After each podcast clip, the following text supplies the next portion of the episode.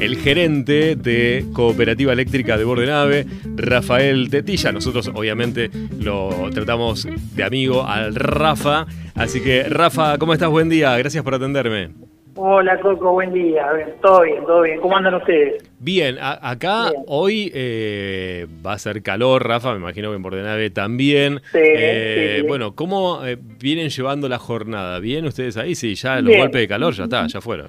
Sí, sí, sí, sí, sí. La verdad que, bueno, tuvimos esa semana bastante atípica a nivel país, pero bueno, la verdad que se trabajó un montón y se pudo en nuestra zona entiendo que a la par de otros lugares se pudo pasar dentro de todo bastante bien. Este, bueno, se apeló a la, a la, colaboración de la gente, la verdad que hemos, hemos dado un montón de recomendaciones de consumo del agua potable, consumo de energía y bueno, eh, eh, se, se, pudo se pudo pasar bien esta semana tan difícil que hemos vivido con unas temperaturas, la verdad que, excepcionales, ¿no? Para, para lo normal del verano que espera calor, pero no con tanta continuidad. Sí, en algún momento se habló que fue una ola de calor histórica y que, bueno, llegamos a rozar los 43 grados en algunos lugares. Por ejemplo, el 17 de agosto salió como una de las localidades con em, altas temperaturas en esta zona. Sí, sí, Pero vos sabés que, Rafa, le preguntaba la otra vez al gerente acá de Darregueira, a Weinberger, y ellos decían, bueno, nosotros vamos a plantear de eh, hacer algún cambio en algunos transformadores porque si el año que viene estas olas de calor por el cambio climático, según lo que dicen algunos especialistas, se va a repetir, bueno, habría que estar preparado. Eh, ¿Ustedes en Bordenave tienen ese tipo de problemática? ¿Están trabajando en eso también? Nosotros eh, puntualmente tenemos, eh, hemos incorporado el puesto de transformación nuevo para, porque también esto se, da con, con, un crecimiento en la demanda del tema de, de encendido, de electrónica, de lo que ha habido en los últimos, bueno, pongámosle 10, 15 años este, donde notamos el crecimiento de la demanda del usuario. Eh, bueno, se han planteado líneas nuevas, nuevos transformadores.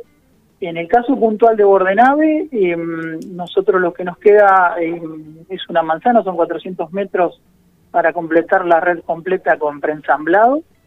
y bueno, lo tenemos previsto para este año, ya, ya tenemos los materiales, está la dirección de la obra, está, está planteado para reemplazar esa manzana y sí, por ahí el problema que encontramos, que es, lo que por ahí eh, nos ha generado más trabajo en cuanto al operativo y por ahí más molestias al usuario, nosotros somos somos fin de línea, como, como hoy por hoy le pasa a Regueira o le pasa a Villa Iris. Eh, de Regueira desde que salió de funcionamiento la subestación, la estación de, de Guatraché, eh, toma del mismo lugar que estamos tomando todo el partido Juan, que es de la ET nueva que se, que se hizo eh, en el acceso a Puan, entre Puan y Azopardo. Eh, y en el caso puntual nuestro, que no es el, de la Regueira o el de Villa no tenemos regulación en, en, lo que es el transporte. Entonces toda la regulación que nosotros hacemos del sectorizado de cada, de cada zona del pueblo, de cada barrio, lo tenemos que hacer manualmente en cada uno de los transformadores. Entonces, bueno, nosotros estamos detrás de eso, es bueno, una inversión importante estamos viendo con, con EDES y con la Dirección Provincial de Energía, eh, tratando de generar la gestión para, para lograr poder poner regulación en, el ingreso a la localidad y, que esos reguladores nos permitan evitar este trabajo de, generar corte y tener que andar individualmente trabajando sobre cada puesto de transformación que hay en la localidad. Eh, así que eso puntualmente eh, es el, por ahí el, eh, el problema que hemos tenido durante la ola de calor, este, que por ahí nos generaba cortes de 5 o 10 minutos en, algún barrio como para, para tratar de regular la tensión requerida. Para que nos quede claro, Rafa, sería como un, vulgarmente diría, sería como un filtro que, bueno, saltaría ahí principalmente y no tenías que andar buscando la falla esa regulación en transporte lo que te genera que, que tengas, eh, eh, más allá de lo que haya línea, lo que se llama aguas arriba, alguna variación de, tensión, la entrega eh, para la, la, localidad sea siempre la misma y nosotros no tengamos que intervenir. Cada puesto de transformación que hay ubicado estratégicamente en la localidad para regularlo de acuerdo a, las necesidades de tensión que haya, de acuerdo al clima que se viva o a la demanda de consumo. eh, por lo general se, se instalan los lugares donde, como te explicaba recién, como Villa Iris o de Regueira, es fundamental porque somos fines de línea, o sea, no, tenemos una línea de dónde tomar de otro lado, entonces todo lo que sucede eh, de, la línea final nuestra para atrás, o sea, de donde venga el transporte, nos repercute en la localidad. Este, obviamente es una gran inversión, eh, tiene que estar desde por medio, eh, así que bueno, estamos estamos tratando de, este año de generar esta esa obra como para para el verano que viene este, poder tenerlo en marcha y bueno sería sería un, gran avance para para el sistema energético, ¿no? Pero bueno, en el caso nuestro, ya te vuelvo a repetir, con la colaboración de la gente y, y bueno, con con eh, obras que hemos hecho eh, en, ampliación de redes, en ampliación de tamaños de cable, eh, se pudo se pudo transcurrir la ola de calor con el mínimo de problemas posible, ¿no?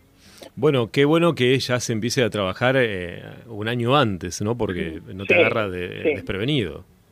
Sí, sí, son gestiones que llevan tiempo, lógicamente, bueno, no, no vale la pena aclarar que la provincia de Buenos Aires es muy grande, nosotros estamos justo en el lugar más lejos, y, a, los lugar, a los lugares chicos nos cuesta mucho la gestión del día a día, eh, llegar a las esferas provinciales, eh, por una cuestión hasta, hasta de tamaño de localidades, muchas veces es, todo con recurso propio, eh, y bueno, la provincia es muy grande y entiendo que también cubrir todas las necesidades de, todas las localidades requiere de mucha existencia en la gestión, de, bueno, de mucho trabajo eh, diario, de, estar encima de los proyectos y de las cosas para, para poder lograrlas, pero bueno, a veces los tiempos eh, eh, siempre se demoran, por eso es que tratamos de hacerlo con, con toda la antelación posible para, para cuando tenemos la real necesidad por consumo o por, por los casos excepcionales del clima, poder ya estar preparado. ¿no? Rafa, también el año pasado hemos hablado varias veces con respecto al tema de Internet, ¿no? Hubo un cambio, un trabajo importante también. Sí, eh, contanos un poco la verdad Que, sí, la verdad que se logró en plena pandemia algo que en su momento lo veíamos, lo veíamos lejano, este, pero bueno, tuvimos la posibilidad después de, mucha insistencia con la gente de Telefónica de, que hubiera factibilidad de, de vendernos el servicio de, fibra óptica. Eh, la verdad que nosotros veníamos insistiendo por el lado de Arsat, que llegó hasta la localidad de López Lecube, y después, bueno, con el cambio de gestión de, funcionarios, eh, un poco un poco quedó toda parada esa obra, está hasta López Lecube, seguimos insistiendo con tratar de reflotarlo y continuar, pero bueno, eh, sobre octubre del 2020 logramos que Telefónica nos diera factibilidad. Este, eh, así que bueno, comenzamos a charlar y, contamos con el apoyo eh, de, Celda para, para ver qué posibilidad había traerlo, lo teníamos que venir desde Arregueira. Este, y bueno, hicimos, ellos nos prestaron la postación rural que hay detrás del INTA para hacer el tendido de fibra nuestro y, bueno, se hicieron 22 kilómetros de enlace de fibra óptica eh, y en el mes de mayo se comenzó con la obra de la localidad que se completó en su totalidad en, un, en el 100% y bueno, un año después te puedo contar de que ya tenemos eh, casi el 50% de los usuarios con el, con el servicio de fibra óptica al hogar. La verdad que, bueno, en plena pandemia, con todo lo que fue el año pasado, con las restricciones, con los horarios, eh, lo pudimos hacer eh, con la, ya te digo, con la inmensa colaboración de, Celda por para la prestación de, de la postación rural eh, la cooperativa tomó un crédito eh, para, para este tipo de obras por medio de Banco Credicom de la sucursal de la Regueira. Este, y bueno, estamos, estamos brindando el servicio, la verdad que muy contento porque no, nos amplió mucho el espectro de, las posibilidades para brindarle al usuario y, bueno, está funcionando de, muy buena forma y, es un salto de calidad muy grande del servicio que prestábamos a lo que estamos prestando hoy. Estamos hablando con Rafael Tetilla, que es gerente de Cooperativa Eléctrica de Bordenave. Me imagino, Rafa, para tu gestión eh, y, vos que, sos del pueblo, eh, algo histórico, porque tener fibra óptica en Bordenave, si nos remontamos algunos años atrás, era casi como impensado, ¿no?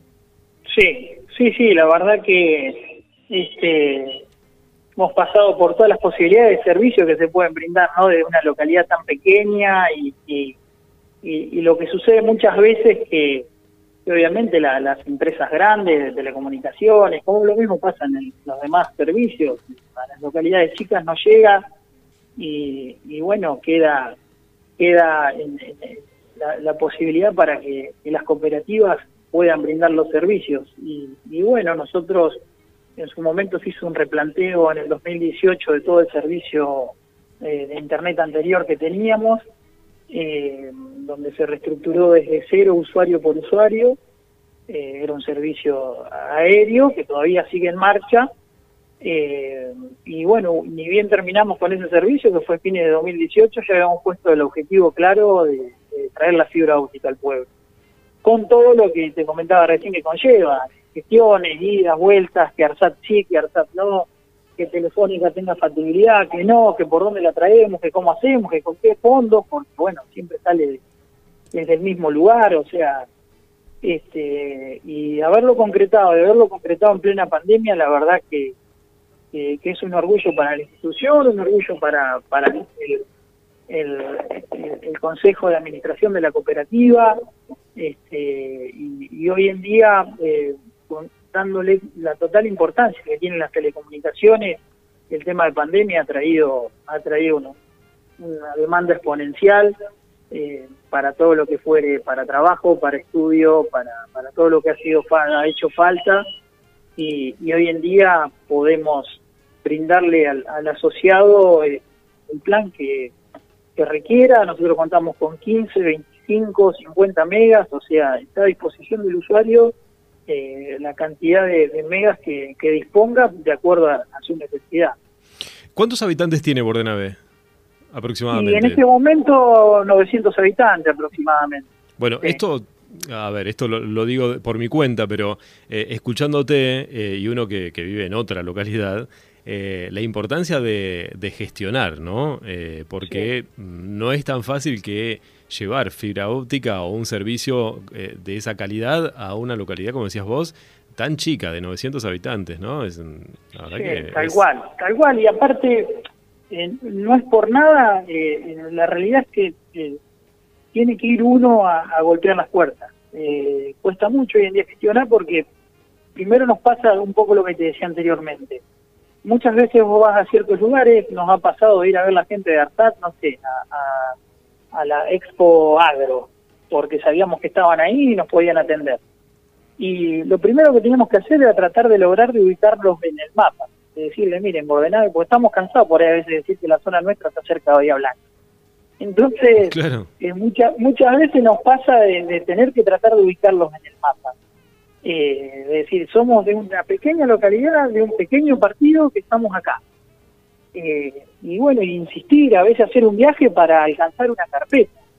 Y bueno, y volver a hacer otro viaje para ver si esa carpeta fue leída. Y, bueno, es, un poco el, trabajo que nos toca eh, eh, y tratamos de, insistir y de estar. muchas veces, lógicamente, no, no condice con los tiempos y a veces las necesidades de la gente, porque ya te digo, los cambios de gestiones en nuestro país lamentablemente, por lo menos para el sector de servicios públicos, son muy bruscos. Hay, hay siempre un, blanco y un negro en una gestión y en otra. Entonces los cambios de gobierno generan de, que toda gestión comience de cero. Este, entonces eh, tenés que volver a conocer funcionarios, volver a golpear puertas, a, tratar de explicar tu proyecto. Eh, entonces muchas veces los tiempos se corren por, por todo este tipo de, situaciones. Pero bueno, ahí estamos siempre tratando de insistir. Rafa, y este año, además de la parte de transformador y de, eh, energía que va a llevarle varios meses, eh, ¿qué otro proyecto tienen en carpeta para empezar a, proyectar? Mira, nosotros hicimos, acabamos de terminar hace unos días, hicimos eh, un, mantenimiento general del interior de la sala velatoria, eh, que bueno, que tenía ya tiene sus años, si bien es un edificio que en el momento que la cooperativa lo construyó, la verdad que es, es, una gran obra se hizo. bueno, se hizo un mantenimiento completo del interior, yeso, pintura, demás. lo mismo el año pasado durante durante los meses de pandemia eh, se hizo lo mismo con todo el sector de administración, de, oficinas, de sala de reuniones, eh, lo, hemos logrado terminar. Eh, queremos hacer para este año también otro proyecto grande. no es algo nuevo, sino algo a mejorar. Como sabrás, todas todas las obras de agua potable de nuestra zona datan de 1982, de la época del SPAR. Y, en conjunto nos está pasando uno recorriendo, yendo a Fedecoba, a muchas localidades como las nuestras, más grandes, más chicas, de que obviamente eh, el sistema de, agua potable está cumpliendo su ciclo porque la mayoría data de, aquella época. Eh, y bueno, como, como ha pasado en, muchos lugares, este, en, eh, pasa, por ejemplo, ahora en Juan, eh, sucedió lo mismo, hace tres años que empezaron con fondos propios a tratar de mejorar la a tratar de mejorar la red de, agua potable, pero sabemos que aquí estas obras en su inicio fueron hechas por provincia, por nación, o sea, por las localidades nos contábamos con los fondos. Y bueno, en base a eso, más allá de que realizamos la atención, lo mismo nos pasa, nos pasa de vuelta. O sea, para realizar eh, la reforma completa, la renovación de cañerías, la estructura en general del servicio de agua potable, eh, estamos eh, generando el proyecto, el, el restyling del servicio, este, y bueno, vamos a, tratar de este año, por medio de obras públicas, llegar a provincia y presentar el proyecto para ver si podemos reformar y reestructurar todo el servicio de agua potable. Que bueno, no es poco, pero bueno, es el, gran proyecto que tenemos en el mediano plazo. Bueno, ¿y eso cómo sería eh, a futuro? En caso de que este se apruebe y, se empiecen con los trabajos, eh, ¿qué sería? Eh, ¿Cuadra por cuadra? ¿Cómo, cómo está proyectado? Sí, eh, la, la, realidad es que la idea es hacer toda la estructura de cañerías nueva, porque bueno, el, el material está cumpliendo el ciclo, por, por eso genera tantas pérdidas de agua. Eh, entonces, la idea sería reestructurar eh, la localidad por completo, obviamente en etapas, eh, y, poder tener el, sistema de, cañerías completo en la localidad nuevo, este, abarcando nuevos sectores que se están poblando, que se está construyendo. Este, em, pero bueno, estamos en vías de proyectarlo y como te decía con lo, con lo demás, y empezar a golpear puertas para ver el tema de fondos y demás, y ver en cuántas etapas se puede hacer, porque bueno, estamos viendo de que, de que todo el sistema de cañería y demás eh, ya cumple su ciclo, y la verdad que, para andar arreglando pérdidas o emparchando ya no, no se puede más, hay que hacer algo estructural, de reemplazo, y bueno, que sea por, por los años que, que duró la obra en su, en su comienzo del 82 hasta ahora, bueno, hacer algo, algo similar. Este, así que bueno, estamos viendo por medio de, de los diferentes estamentos, ya te digo, de federación, de, de obras públicas y bueno, llegar a provincia para, para ver qué, qué se puede lograr. Rafa, y con respecto a la calidad del agua, viste que esta zona eh, eh, hay, hay problemáticas en algunos lugares, no sé si tanto acá, sino en La Pampa, eh, el tema del agua. ¿Cómo manejan eso? ¿Cómo lo controlan? ¿Se hacen estudios? Mira, nosotros realizamos los análisis mensuales. la verdad que em, con las visitas que hemos tenido en su momento de la Autoridad del Agua, cada vez que viene, bueno, que recorren las bombas de extracción, se llevan muestras de agua eh, se llevan bueno copia de los análisis que hacemos mensualmente eh, el laboratorio homologado para realizar los los análisis de agua potable es el IACA Bahía Blanca. Este, y la verdad que siempre la evolución que nos ha hecho la autoridad del agua es de que eh, lo que nosotros estamos extrayendo hoy por hoy es de muy buena calidad. Tenemos tres puntos de extracción Este, y bueno, estamos tratando de, gestionar eh, algún análisis eh, un poco más avanzado, que por ahí tenemos fecha para marzo, y ampliar el espectro del análisis como para tener más información, como para no quedarnos solo tranquilos con que el agua que traemos está bien y los análisis están bien, este, para estar un pasito adelante en el caso de que haya que cambiar o generar un punto de extracción nuevo, este, eh, pero la verdad que la calidad del agua hoy por hoy eh, continúa siendo óptima. Perfecto. Rafa, ¿algo más que no te haya preguntado? Eh, nada, nada, estamos con el tema, bueno, el tema tarifario, el otro día escuché cuando hablaste con Marcelo, ahora se proyecta para el mes de marzo un aumento que ronda el 20% del servicio de la tarifa eléctrica.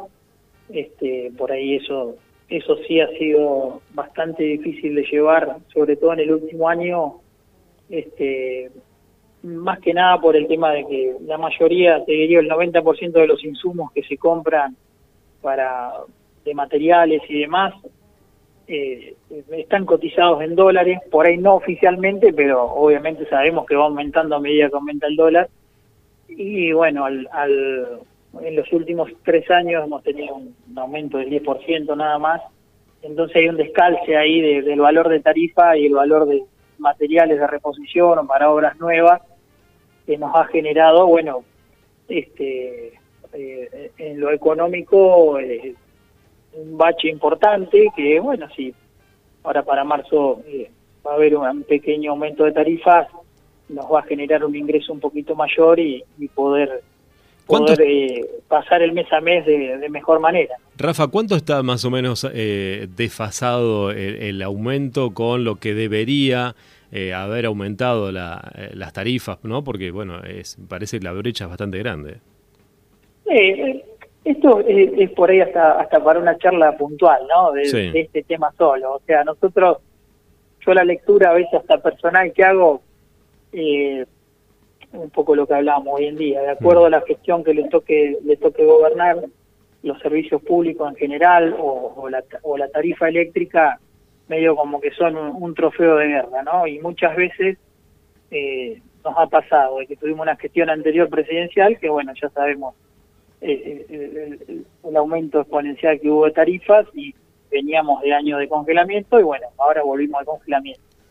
Puntualmente en el caso nuestro, de las, sobre todo de las cooperativas pequeñas, quedamos presos de una discusión que es a nivel provincial o nacional con las grandes prestadoras, con las GEDEM, con las GEDES, con las GELAP, y por medio de, de la Federación de Cooperativas tratamos de hacer llegar ese mensaje. Nosotros eh, por ahí cubrimos, eh, cubrimos el espectro y el espacio que las grandes no quieren cubrir, de venir a una localidad como la nuestra, y, la verdad es que eh, por ahí necesitaríamos que exista alguna política un poco más clara para, para, para el prestador de servicio, en este caso nosotros, y ni hablar para el usuario, este y, no te digo que una tarifa ni atada a dólar ni nada por ahí hasta hasta escapa del conocimiento que yo tengo pero sí que sea un poco más este amesetado el tema del valor del servicio y lógicamente después se mezcla todo si no hay tarifa no hay inversión o todas estas cosas que se hablan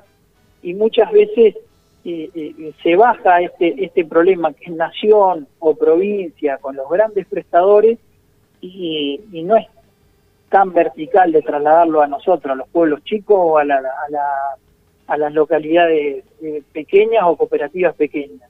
Eh, nosotros hacemos en parte lo que podemos y lógicamente cuando cuando no hay tarifa y los insumos están cotizados en dólares, no, se nos pone muy cuesta arriba todo. Tal cual. Entonces, por ahí, del lado nuestro, del lado de los pueblos chicos, siempre vamos a la federación, que es el nexo que tenemos con, con la provincia, con Nación, con, con, la misma solicitud, de tratar de, de, hacer visualizar de que no somos ni EDES, ni EDELAP, ni nada, y que todo el esfuerzo que hacemos eh, en comunidades donde nos conocemos todos, donde se ve a diario el laburo que hacemos, y, obviamente no queremos nada diferenciado. No queremos nosotros tener una tarifa porque somos un pueblo chico, no, al contrario, que una tarifa digna para el usuario y para el prestador. Pero bueno, por ahí ya te digo, es muy largo de charlar, y, este, y a lo mejor son debates que, los tienen que tener en otro lado. Eh, para, nuestro, para nosotros la conclusión es simple. Cuando pasan 3, 4 años con la inflación y con el desfasaje cambiario que ha habido, lógicamente a nosotros nos va a afectar. Eso es, es sencillo. Pero bueno, ahí estamos en la lucha.